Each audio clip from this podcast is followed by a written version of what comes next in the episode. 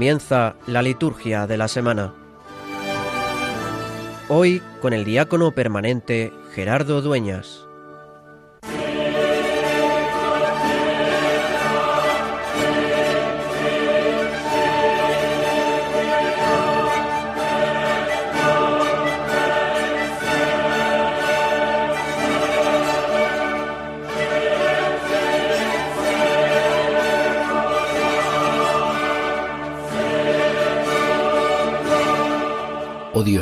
Que por el misterio de esta fiesta santificas a toda tu iglesia, en medio de los pueblos y de las naciones. Derrama los dones de tu Espíritu sobre todos los confines de la tierra y realiza ahora también, en el corazón de tus fieles, aquellas maravillas que te dignaste hacer en los comienzos de la predicación evangélica. Por nuestro Señor Jesucristo, tu Hijo, que vive y reina contigo en la unidad del Espíritu Santo y es Dios, por los siglos de los siglos. Amén.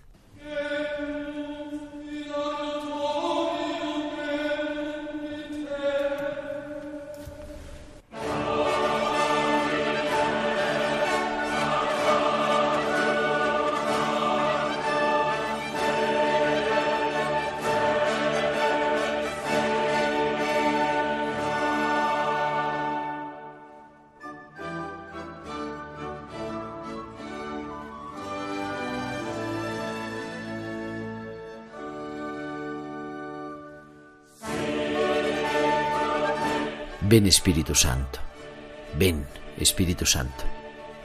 En esta noche de vigilia de Pentecostés nos dirigimos al que actualiza la Pascua en nosotros, que es el Espíritu de Jesús, el Espíritu que resucitó a Jesús de entre los muertos.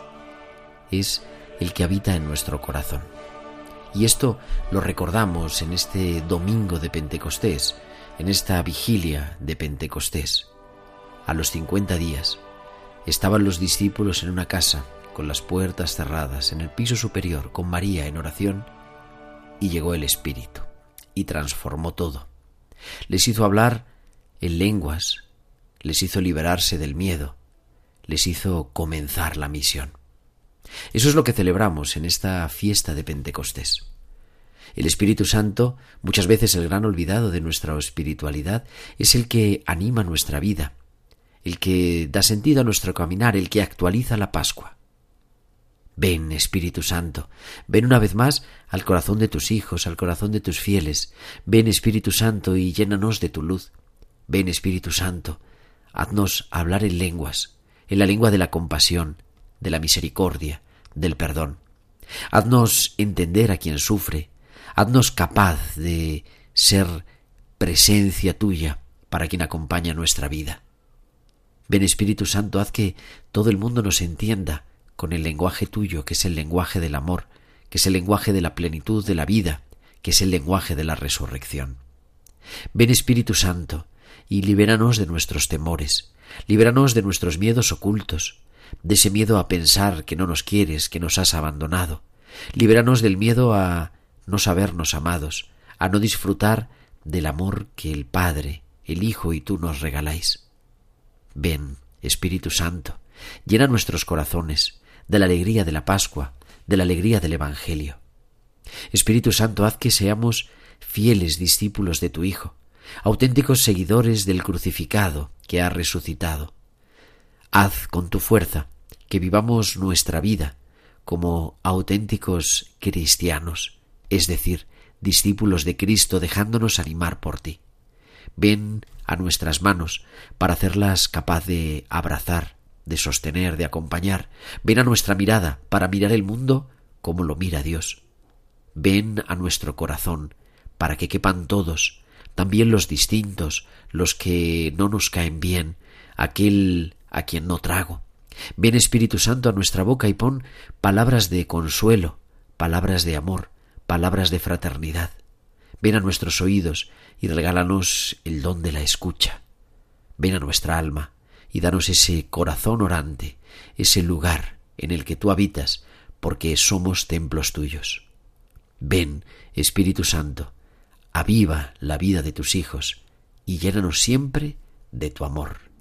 Feliz Pascua de Pentecostés.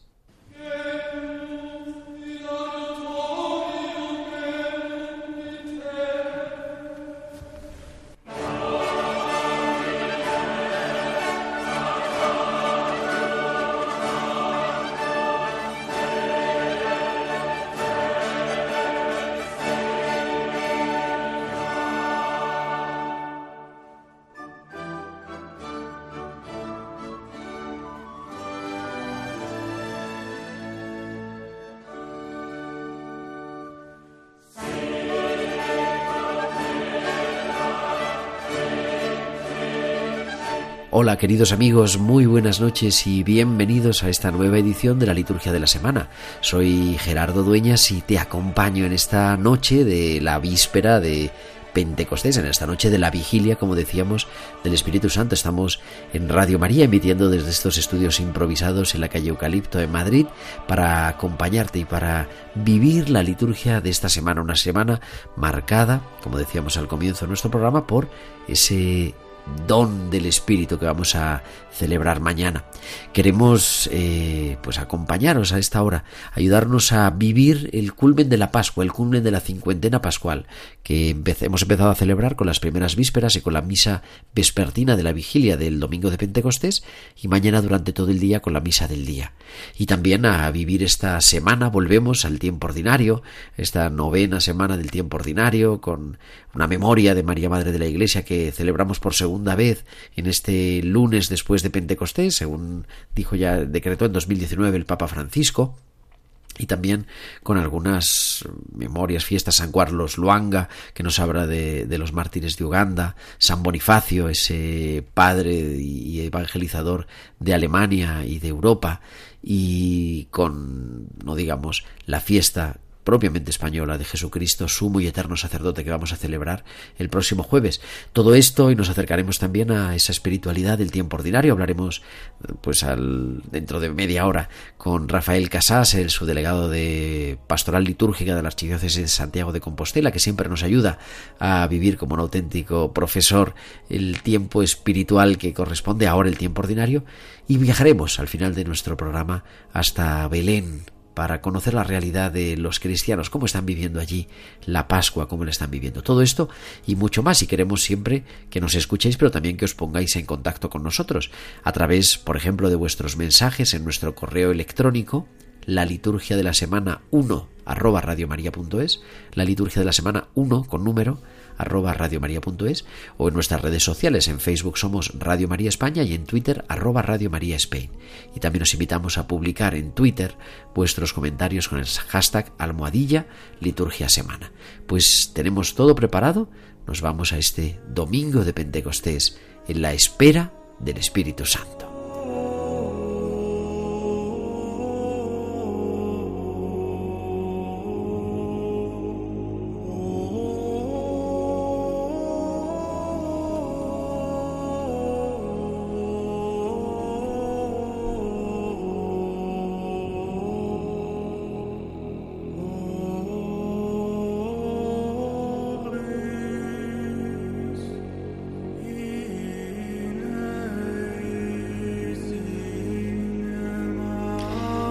Domingo de Pentecostés, día de Pentecostés, en el que se concluyen los sagrados 50 días de la Pascua y que se conmemoran, junto con la efusión del Espíritu Santo sobre los discípulos en Jerusalén, los orígenes de la Iglesia y el inicio de la misión apostólica a todas las tribus, lenguas, pueblos y naciones.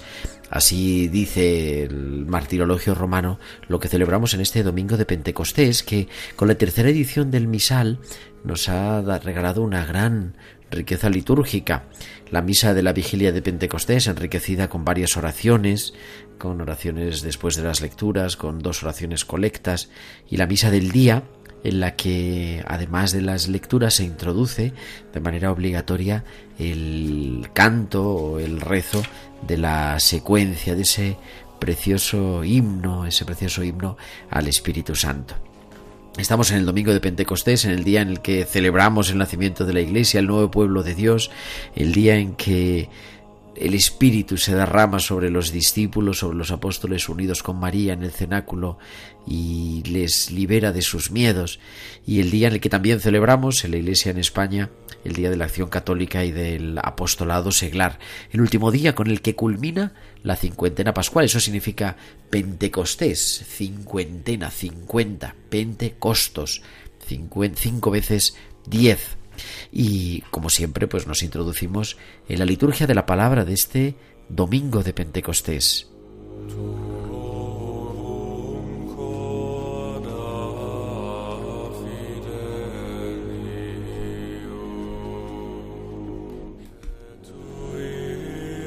La primera lectura está tomada del capítulo 2 de los Hechos de los Apóstoles. Es el relato de Pentecostés. Describe la manifestación del Espíritu del día de Pentecostés, el quincuagésimo día.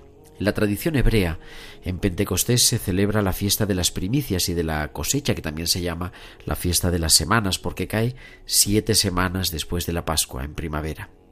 Con el pasar del tiempo, Israel incorpora esta fiesta a la historia de la salvación, convirtiéndola en la fiesta de la alianza, de las alianzas, en plural, de Dios con su pueblo.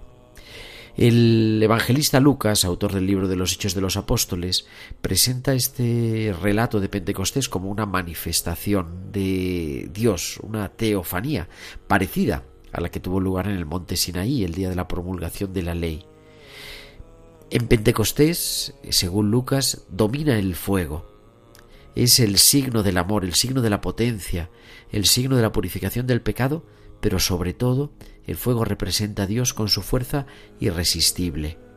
Un fuego que es intocable, que es huidizo, pero por otro lado que conforta, que ilumina, que da calor. Así es el relato de la revelación de Dios, de su potencia y de su cercanía. Este relato de Hechos 2 lo tenemos que leer en paralelo también a Génesis 11, a la Torre de Babel, que es la primera lectura que hemos leído en la, en la misa de la vigilia. La diversidad de dones allí, en Babel, acaba en división y confusión, y aquí, en Pentecostés, indica unidad. Países diversos a formar todos, con diferentes lenguas, con diferentes costumbres, con diferentes tradiciones, formar parte de la única iglesia, la iglesia del Señor Jesús, la iglesia del Espíritu Santo, la iglesia del resucitado. Y a esta primera lectura del relato de Pentecostés respondemos con el Salmo 103. Envía tu Espíritu, Señor, y repuebla la faz de la tierra.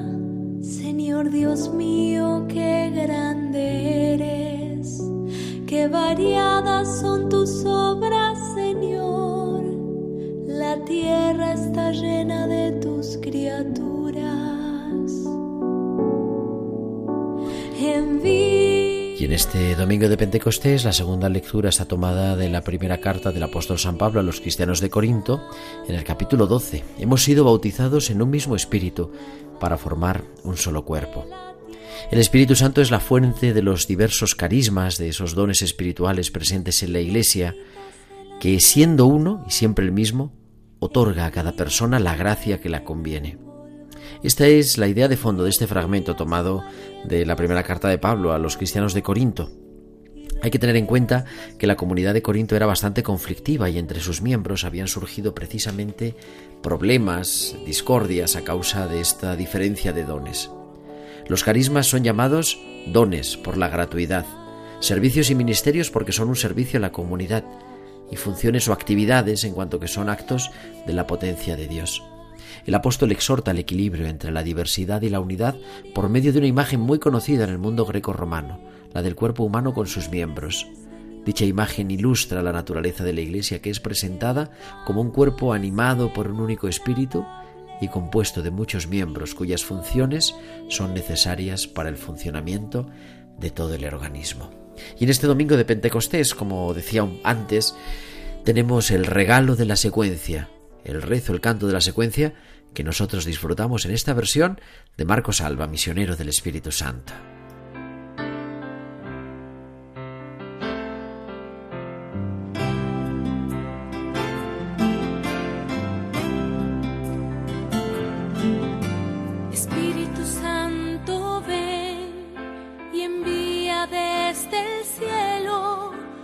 rayo de tu luz.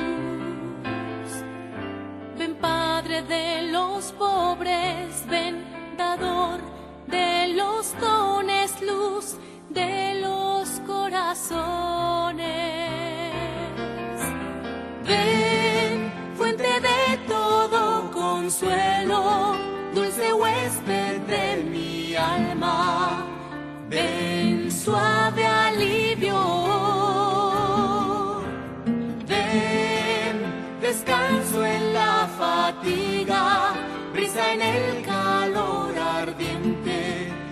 consuelo en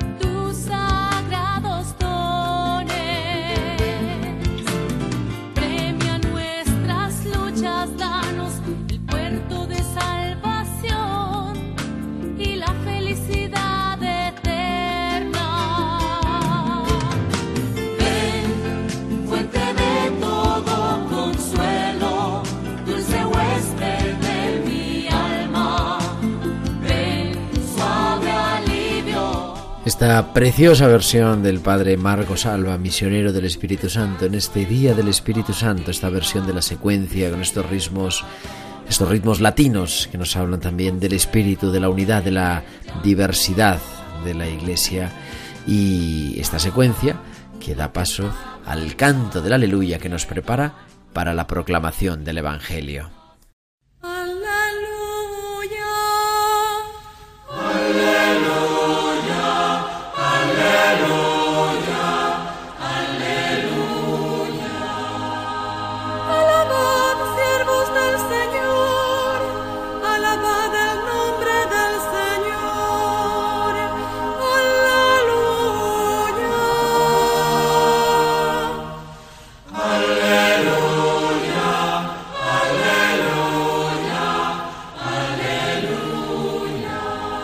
En este domingo de Pentecostés el Evangelio está tomado del capítulo 20 del evangelista Juan. Al anochecer de aquel día, el primero de la semana, estaban los discípulos en una casa, con las puertas cerradas por miedo a los judíos. En esto entró Jesús, se puso en medio y les dijo, Paz a vosotros. Y diciendo esto les enseñó las manos y el costado. Y los discípulos se llenaron de alegría a ver al Señor. Jesús repitió, Paz a vosotros. Como el Padre me ha enviado, así también os envío yo. Y dicho esto, sopló sobre ellos y les dijo, Recibid el Espíritu Santo. A quienes les perdonéis los pecados les quedan perdonados, a quienes se los retengáis les quedan retenidos. Y para comentar, para iluminar con la homilía este Evangelio, esta liturgia de la palabra de esta fiesta de Pentecostés, tenemos ya en la línea a Carlos Bastida, que es capellán del Hospital de Canto Blanco en Madrid y que siempre, buenas noches Carlos, nos ilumina con su palabra.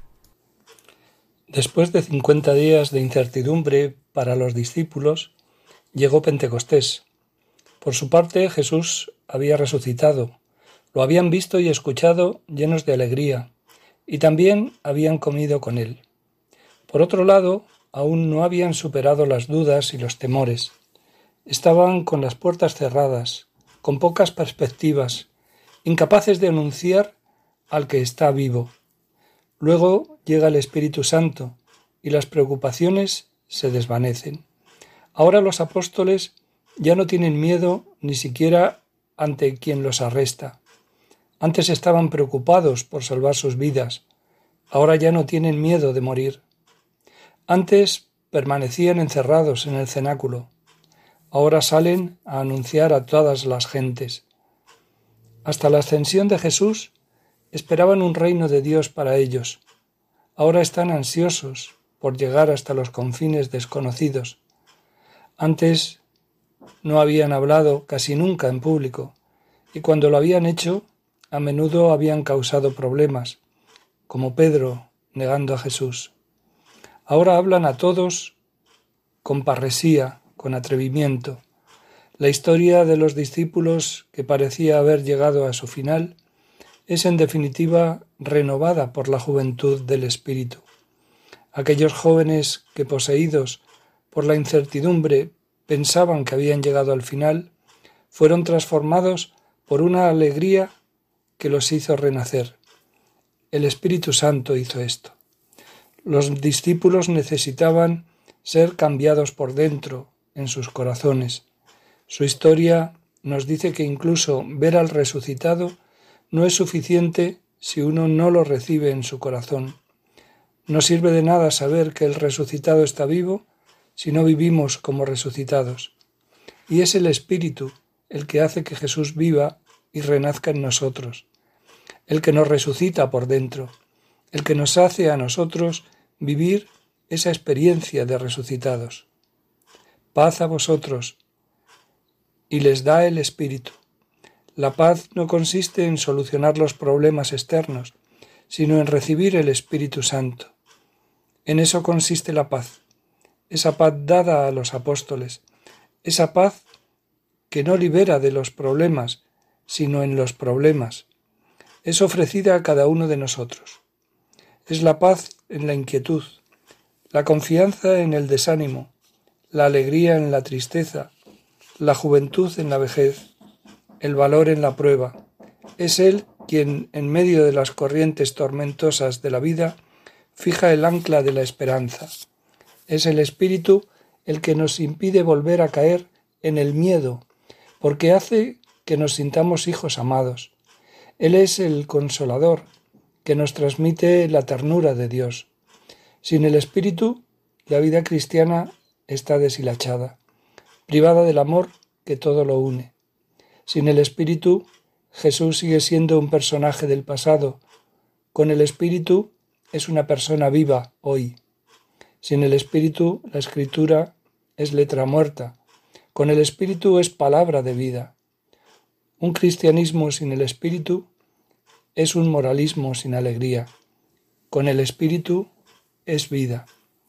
El que vive según el Espíritu lleva paz donde hay discordia, concordia donde hay conflicto.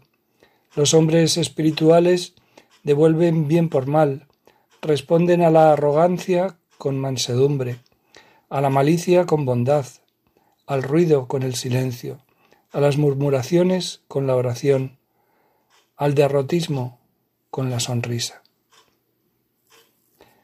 Vienes a abrir mis puertas, entras en lo más íntimo de mí, no para ahogar mi realidad, sino para hacerme descubrir la fuerza de mi ser, alimentada y apoyada en ti. Vienes a saltar muros y a romper esquemas estrechos, esos esquemas que me atan o a los que me ato por miedo, por comodidad o por interés, por interés de mis razones ocultas. Y abres, sí, mis puertas cerradas, y me dibujas horizontes infinitos, tumbas mis defensas cerradas, me defiendes de mis cobardías y me lanzas al mundo, pregonero y testigo de tu amor. Pues muchas gracias, Carlos. Muchas gracias a ti, Gerardo, y buenas noches a todos. Muy buenas noches, es Carlos Bastida, el capellán del Hospital de Canto Blanco, que siempre nos ilumina con su palabra para vivir esta fiesta de Pentecostés. Y entramos ya así en el calendario de esta semana novena del tiempo ordinario.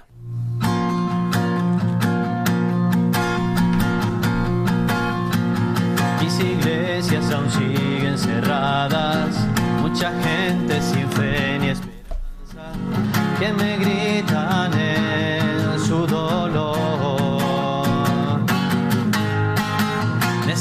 Necesito alguien que les hable, que mi nombre les diga a los hombres, permanezcan en mi amor.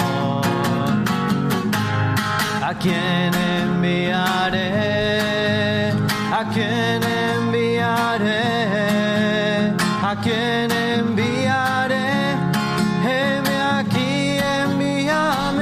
sabiéndonos enviados, nos introducimos en la- el calendario de la liturgia de esta semana, que es novena del tiempo ordinario, como comenzamos, ¿no? Retomamos a partir del lunes el tiempo ordinario, la semana novena, volumen 3 de la liturgia de las horas, en la primera semana del Salterio, y celebramos la memoria de la bienaventurada Virgen María, Madre de la Iglesia, a quien Cristo encomendó sus discípulos para que perseverando en la oración al Espíritu Santo cooperaran en el anuncio del Evangelio. Una memoria que el Papa Francisco ha colocado el año pasado en este lunes después de Pentecostés. La mirada siempre a María. El martes tenemos una memoria libre que es la memoria de los santos Marcelino y Pedro, esos santos eh, mártires de los primeros cristianos, siglo IV, sacerdote el primero muy estimado en, Ro- en Roma y el segundo un fervoroso cristiano con poder sobre el maligno. Miércoles, el martes 2. El miércoles 3 es la memoria de los mártires de Uganda, San Carlos Luanga y sus compañeros mártires, que a final del siglo XIX fueron martirizados en esa África cristiana. Los padres blancos se cargaron de la región de Uganda como parte de ese vicariato del Nilo y pues allí eh, aunque al principio el rey local, rey Tesa, les favoreció, después, por temor a que el cristianismo fuera un obstáculo para el comercio de esclavos, obligó a los misioneros a alejarse y se interpuso pues esa parte política. Fueron beatificados solemnemente por Benedicto XV el 6 de junio de 1920 introducidos en el calendario general.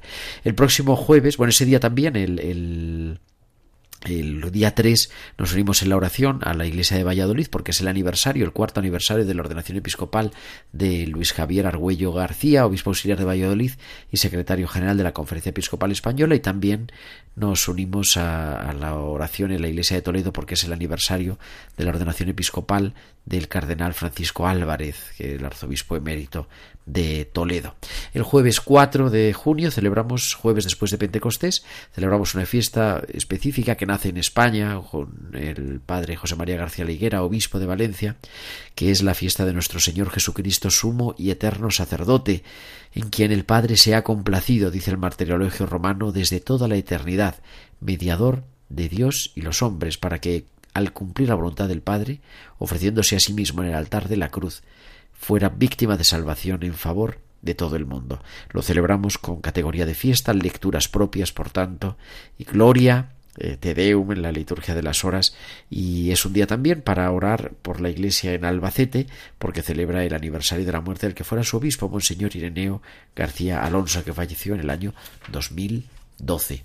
El viernes 5 celebramos la memoria de San Bonifacio, mártir, arzobispo de Mainz, en Alemania, el apóstol de Alemania, eh, que ha evangelizado aquellas grandes regiones de la Europa central, fundando, organizando iglesias y creando una jurisdicción directa bajo la autoridad de la Santa Sede, y también al que se relaciona, ¿verdad?, con el. Eh, el árbol de Navidad, la costumbre incansable de eh, poner, ¿no? de, transformar los ritos antiguos, los ritos precristianos o paganos, transformarlos en eh, ritos cristianos y transformar, pues, por ejemplo, el, el culto al dios del trueno, al dios Thor, eh, con, como el árbol de Navidad diciendo el auténtico árbol, el auténtico roble es la cruz de Cristo que romperá el martillo del dios falso de Thor.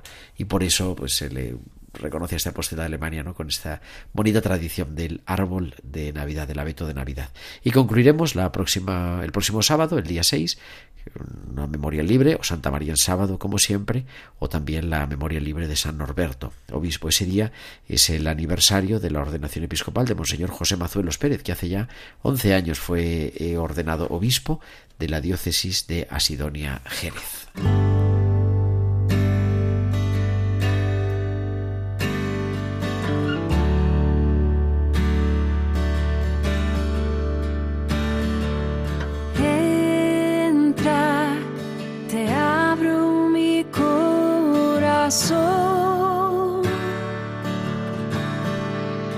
Y tenemos ya en el otro lado de la línea, desde La Coruña, a nuestro profesor de liturgia, el subdelegado episcopal de liturgia de la Archidiócesis de Santiago de Compostela, don Rafael Casas. Muy buenas noches. Buenas noches, Gerardo, Y querida feliz audiencia. Buenas Pascua noches. todavía, en la espera de. Pentecostés. bueno, Vamos ya has celebrado Pentecostés, porque a estas horas. Sí, a estas horas ya ha habido celebración vespertina de Pentecostés. Sí, señor. Bueno, termina la Pascua. Hablábamos al principio, en, la octava, para prepararnos en este tiempo de Pascua, esta cincuentena que hemos vivido además así de esta manera tan peculiar, ¿no? Con las fases y el desconfinamiento. Pero pasado mañana, el lunes, eh, volvemos al tiempo ordinario, aunque, decía, digo yo, como que todavía nos resistimos a, soltar el tiempo de Pascua, ¿no? Hay celebraciones, fiestas, hasta que, que, nos hablan todavía Pascua. Sí, nos hablan de Pascua porque en realidad lo comentábamos hace unas semanas, cuando hacíamos la introducción a todo el tiempo de Pascua, que la Pascua se va a repetir cada domingo. La fiesta de la Pascua es el día de la Pascua, la fiesta de Pascua es la octava de Pascua, la fiesta de la Pascua son las solemnidades de Pascua, la cincuentena pascual, pero es que Pascua es cada domingo. En realidad Pascua es cada día de nuestra vida, porque es el misterio central que celebramos, pero efectivamente estas últimas eh, semanas hemos ido subiendo con la ascensión, hemos celebrado, estamos celebrando Pentecostés y, y ahora parece que, claro, este sabor a Pascua que como tú mismo decías, nos ha quedado tan cortado por esta situación de, de, de laguna, de, de, de, perdernos estos domingos de la Pascua, no poder celebrar la Eucaristía juntos uh -huh. y tal, pues claro, hacen que todavía, pero a mí me decían en las parroquias, pero ya estamos en la ascensión. claro, porque el, el, segundo domingo, el tercer domingo, el cuarto no he podido asistir a la celebración comunitaria. Entonces decían, y, y, parece mentira, ya estamos en la, en la ascensión. Y tal. De hecho, se ha quedado, yo lo, en el hospital, claro, hombre, algún día hemos celebrado a solas, pero está el cirio pascual prácticamente nuevo. Claro, claro, claro, es que nos ha pasado esto. Entonces, todavía tenemos, y, y, la gente también mucha, al volver ahora a las parroquias, por ejemplo, aquí en Galicia, llevamos tres domingos, volvimos el sexto domingo de Pascua, y ya fue cuando le dije, mira, el próximo domingo es la ascensión. Y entonces nosotros, claro, celebramos a puerta cerrada, se bendijo el cirio pascual, el agua bendita, que aquí en Galicia, supongo que por toda España, pero aquí en Galicia vienen mucho a las parroquias y, y es una ocasión también para que nosotros visitemos a las familias, llevarles pues una botellita de agua bendita eh, bendecida en la noche de la vigilia pascual, todo esto. Eh, ese, ese recorrido hace que todavía estas primeras semanas también sigan teniendo ese sabor a Pascua ahora que se termina la Pascua mañana. O sea, es, es esta, esta realidad. Y, y, bueno, los días primeros del tiempo ordinario, como los domingos también son especiales, porque vamos a recordar que el próximo, esta semana, el lunes, esta uh -huh. semana próxima, el lunes enlazamos en, en, la novena semana de tiempo ordinario. Recuperamos el tiempo ordinario que habíamos dejado eh, allá por febrero, creo que miércoles de ceniza me parece 26 de febrero, efectivamente. Eso, el 26 de febrero fue ceniza. Bueno, pues habíamos dejado ahí la, eh, el tiempo ordinario pues eh, en suspenso hasta poder recuperarlo ahora y lo recuperamos en la semana 9. Es decir, no tenemos el domingo noveno. El domingo noveno no, no, no, se, se, no se celebra para nosotros. Claro, empezamos un lunes, ¿no? Pero es que lo que sería domingo décimo del tiempo ordinario es una fiesta, es una solemnidad, vamos. Es la Santísima Trinidad. Y lo que sería el siguiente, el domingo undécimo, pues es la fiesta de la solemnidad de Corpus Christi. Entonces, como que el tiempo ordinario, para los que van celebrando domingo, domingo, domingo, pues todavía no ha empezado. porque todavía ven al sacerdote vestido de blanco, todavía tienen esa, esas solemnidades tan grandes, tan importantes. Y entonces el tiempo ordinario va a empezar un poquito más adelante en, su, en, la mentalidad de quien participa en la celebración, observa los signos litúrgicos, cómo los tenemos, cómo está la parroquia adornada todavía en estas fiestas que, claro, son también importantísimas, ¿no? Fiestas de nuestro Dios, la Santísima Trinidad, la fiesta de Corpus Christi, o sea, la presencia de Dios en medio de nuestras vidas, ¿no? Y además, decía, hablábamos hace un momento del calendario de la semana con dos, una memoria y una fiesta, dos días esta semana que acaba la Pascua, que nos hablan a Pascua, ¿no? El próximo lunes, esta memoria que celebramos por segunda vez en, esta, en este lugar, María Madre de la Iglesia, y el jueves, la fiesta de Jesucristo, Sumo y Eterno Sacerdote, que es una fiesta, bueno, de, de, la Iglesia, que nace la Iglesia en España. Claro, para nosotros eh, Mm, los que participamos en la celebración todos los días, además hay esta peculiaridad.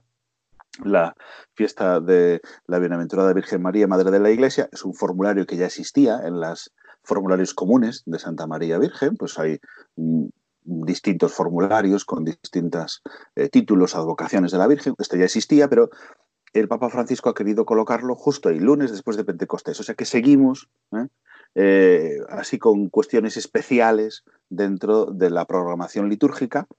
Y también, claro, nos van haciendo idea de que todavía estamos en ese tiempo pues tan dichoso de la Pascua, ¿no?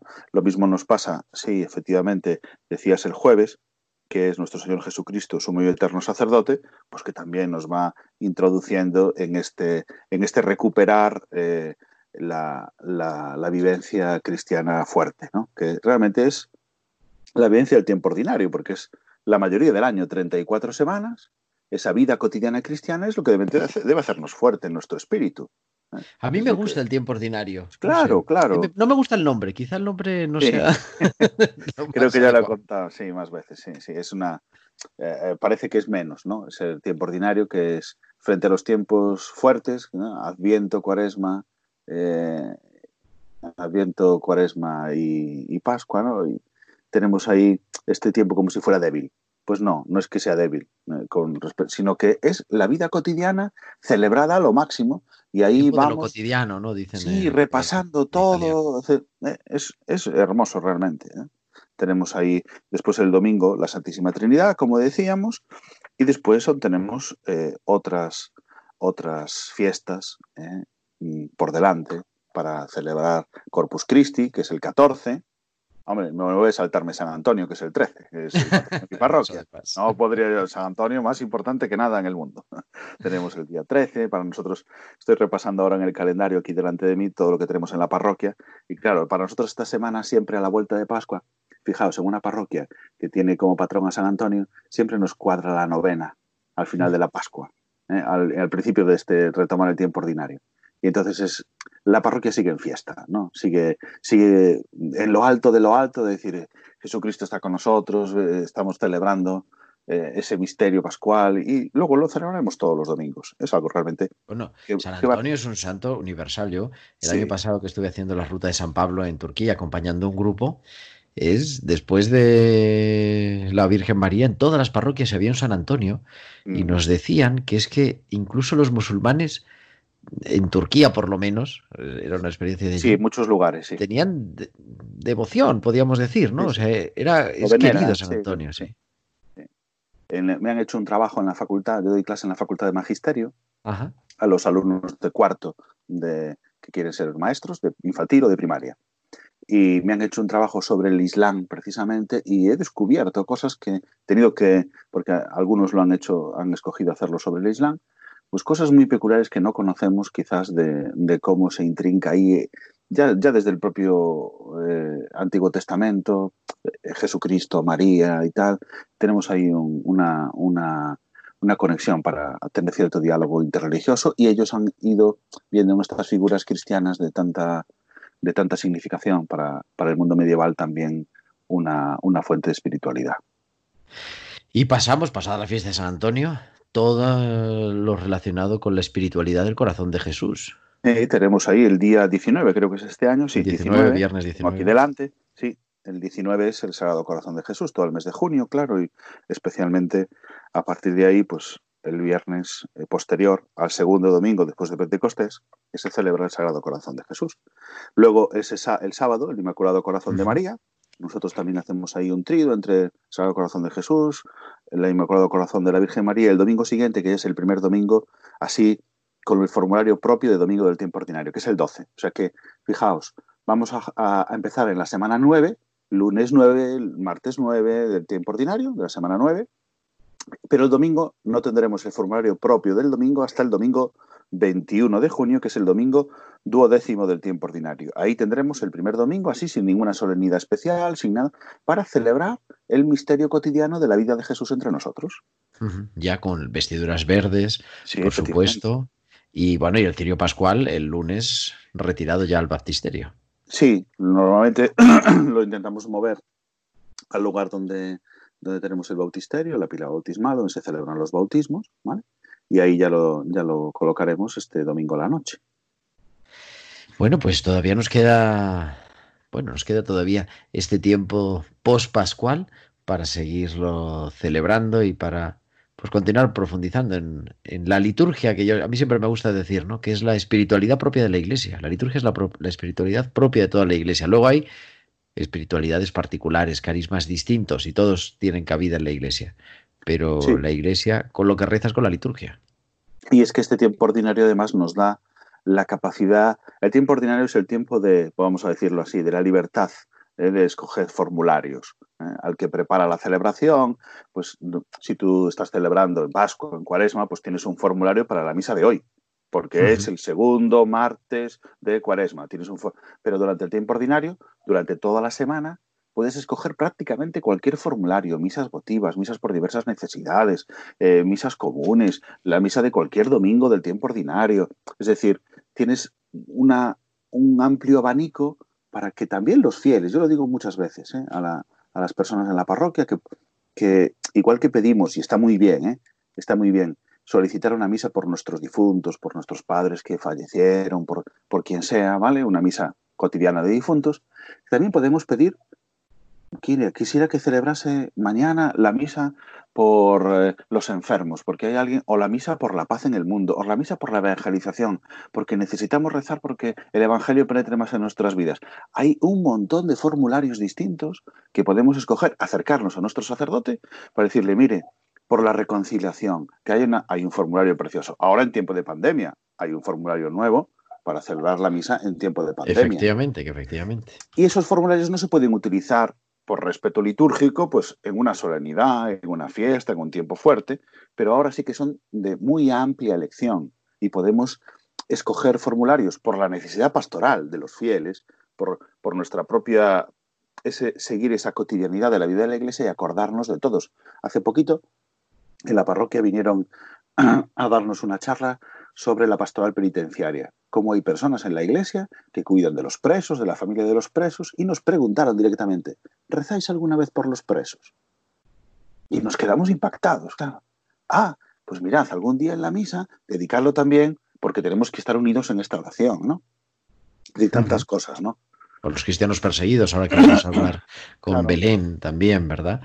Pues todo eso, yo, yo muchas veces digo, ¿no? Descubrir esa segunda parte del misal, la parte final, que, que hay mucha riqueza litúrgica. Muchísima, y la memoria de cualquier santo, ahora también se pueden celebrar de una manera pues eh, más libre cualquier día de la semana, incluso alguno que, cae durante la semana y es muy importante para nuestra comunidad, se puede celebrar incluso el domingo, que eso es imposible pues en, un domingo de Pascua, en un domingo de Cuaresma, ¿no?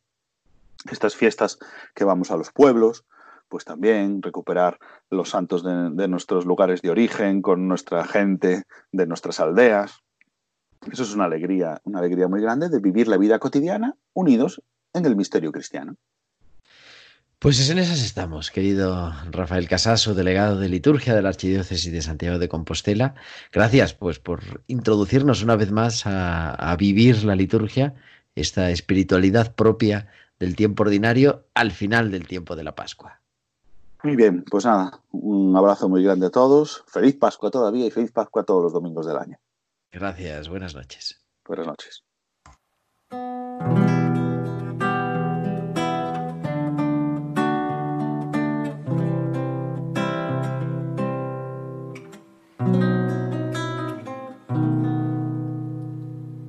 Abunde vas maya. Dasis Ma Tite Malkuta Meue Sebiana Aikana Devas Maya. Avachana hablan humana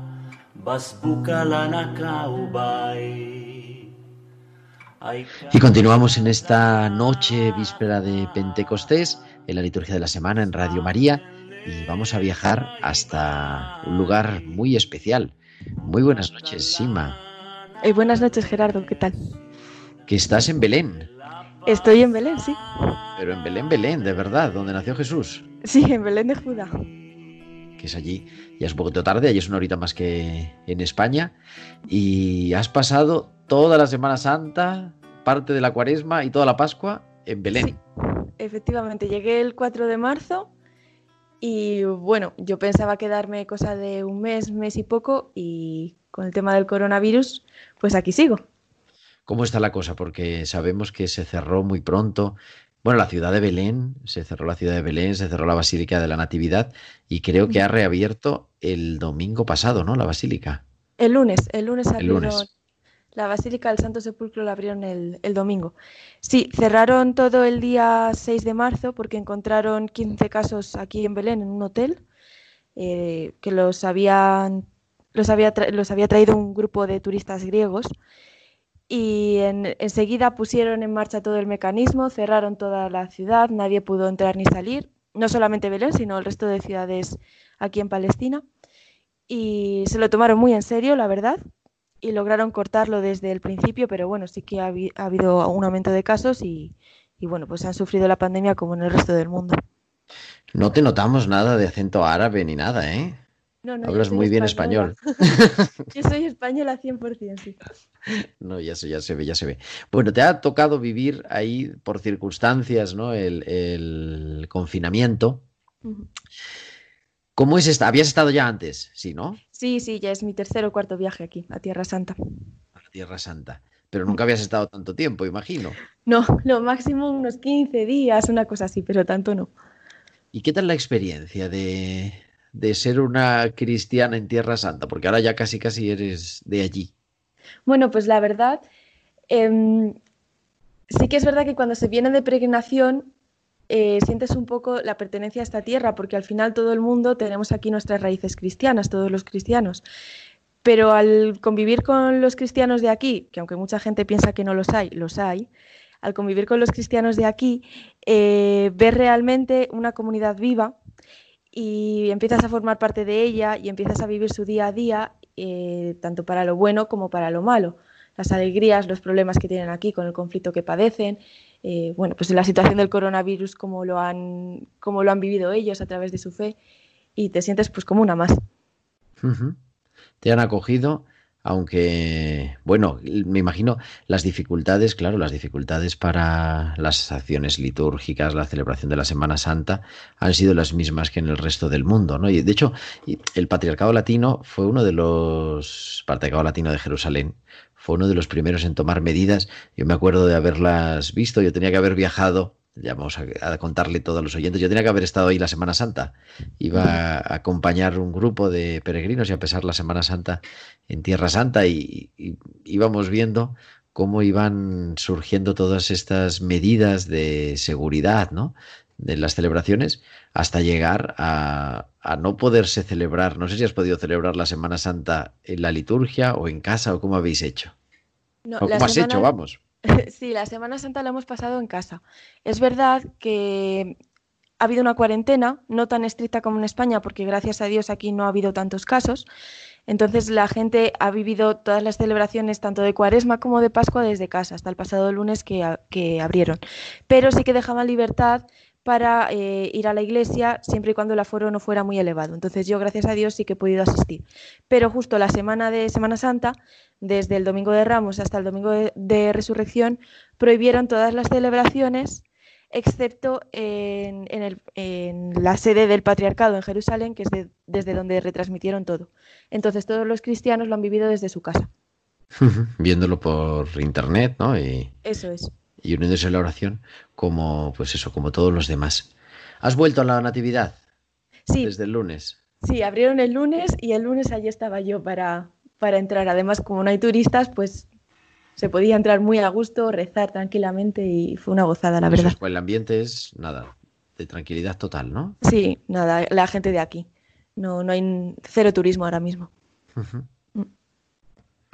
Y ¿Cómo se, vive con miedo? Hay, pues, supongo que está sucediendo un problema importante a nivel económico, ¿no? El, bueno, eso, el no haber turismo de manera especial para los cristianos, porque los cristianos de Tierra Santa viven de las peregrinaciones en su gran mayoría. Sí, en cuanto al, al miedo, hay que, darse cuenta de que aquí no existe el sistema sanitario que tenemos en España. Entonces, por eso desde el primer caso de coronavirus cerraron, todo y tomaron medidas. Entonces la gente al principio sí que se asustó, pero luego al ver que no iba más, bueno, pues la cosa se relajó un poco y, no ha habido tanto, tanta histeria como puede haber habido en otros países. Pero sí que es verdad que en el tema de la economía ha tocado mucho porque este país, especialmente esta ciudad Belén, vive del turismo, del turismo de los cristianos y bueno, pues eh, de momento no se prevé la vuelta a la normalidad en unos cuantos meses. Entonces, pues tanto los hoteles, restaurantes, eh, tiendas de recuerdos, eh, los talleres que trabajan la madera de olivo, se han visto bastante afectados. También es verdad que aquí la gente se moviliza y se ayudan mucho unos a otros desde las parroquias, desde diferentes asociaciones. Entonces, a, nadie le ha faltado la comida, gracias a Dios. ¿no? se han movilizado los grupos de scouts, que aquí tienen mucha importancia, para repartir alimentos y, bueno, se ayudan, se ayudan unos a otros. Eso te iba a preguntar, ¿cuándo vamos a poder volver? Bueno, pues ahora mismo la incertidumbre está en el aire, como en todos lados, porque tampoco se sabe muy bien cuándo van a abrir aeropuertos al 100%, cuándo van a permitir la entrada de turistas. En España tampoco se sabe muy bien cuándo, cuándo va a volver el turismo, pero hasta finales de verano por lo menos no se prevé que pueda empezar a entrar gente y además en, los aeropuertos pues han puesto medidas y solamente van a, dejar entrar gente de, países más o menos libres de coronavirus. Que no es el caso de España, precisamente. No es el caso de España, no. O sea que nos tienen restringida la entrada. Bueno, ya de hace tiempo, en, yo creo que desde el mes de marzo, eh, aunque todavía estaba la situación aquí al final de febrero, principio de marzo, ya Israel eh, impuso la cuarentena a los, las personas que viajan desde España. ¿A ti te tocó la cuarentena o no? Pues no me tocó la cuarentena por un día, porque yo entré el día 4 de marzo y el día 5 de marzo por la tarde anunció el gobierno de Israel que todo, todo extranjero tenía que guardar la cuarentena de, 14 días. Así que yo por un día me, me libré. Por un día llegaste. Sí, justo. ¿Vas a poder ir al Santo Sepulcro o no? Eh, en principio no. En principio no. Sí que mm, yo, como extranjera con mi pasaporte español sí que puedo cruzar a Israel, pero la familia con la que estoy no puede, entonces hemos preferido no, arriesgar. Además en Israel ahora está habiendo un repunte de casos, así que en principio no, no llevo idea de ir. ¿Y vas a volver a España o te quedas ya para siempre? Pues en principio la semana que viene puedo volver a España, si Dios quiere. Si no me cancelan el vuelo, puedo regresar, que también tengo ganas ya de ver a mi familia. Claro, ver a tu familia más allá de la webcam y eso que la conexión hay que decir que está muy bien. Te escuchamos muy bien para estar a, tantos kilómetros. Pues, querida Ima, te damos seguimiento. Si no hablamos en la liturgia de la semana, nos hablamos en tiempo de cuidar, porque además tú también tienes algo que ver con el mundo de la salud, me parece, pero no lo vamos a contar todo hoy. De acuerdo. Inmaculada, muchísimas gracias desde Belén, nuestra corresponsal inesperada en Belén y que nos recuerda esta situación de los cristianos de la Tierra Santa, que son el corazón del mundo, el corazón del mundo cristiano en el Santo Sepulcro y también en Belén, donde comenzó todo. Muchísimas gracias, que Dios te bendiga y, y muy buenas noches. Muchas gracias, buenas noches. Y llegamos así al final de nuestro programa porque el tiempo se nos echa encima, esta liturgia de la semana especial de Pentecostés en este domingo con este testimonio precioso de los cristianos, que nos recuerda a los cristianos de la Tierra Santa, que no nos olvidemos nunca de rezar por esos que son las piedras vivas de la Tierra Santa, las piedras vivas de nuestra fe. Volveremos a la liturgia de la semana el próximo sábado a las nueve, a las ocho en Canarias, en la tarde, para seguir celebrando esta espiritualidad de la Iglesia. Hasta entonces, feliz Pascua de Pentecostés, descanso en el Espíritu. Un abrazo de vuestro amigo, el diácono Gerardo Dueñas.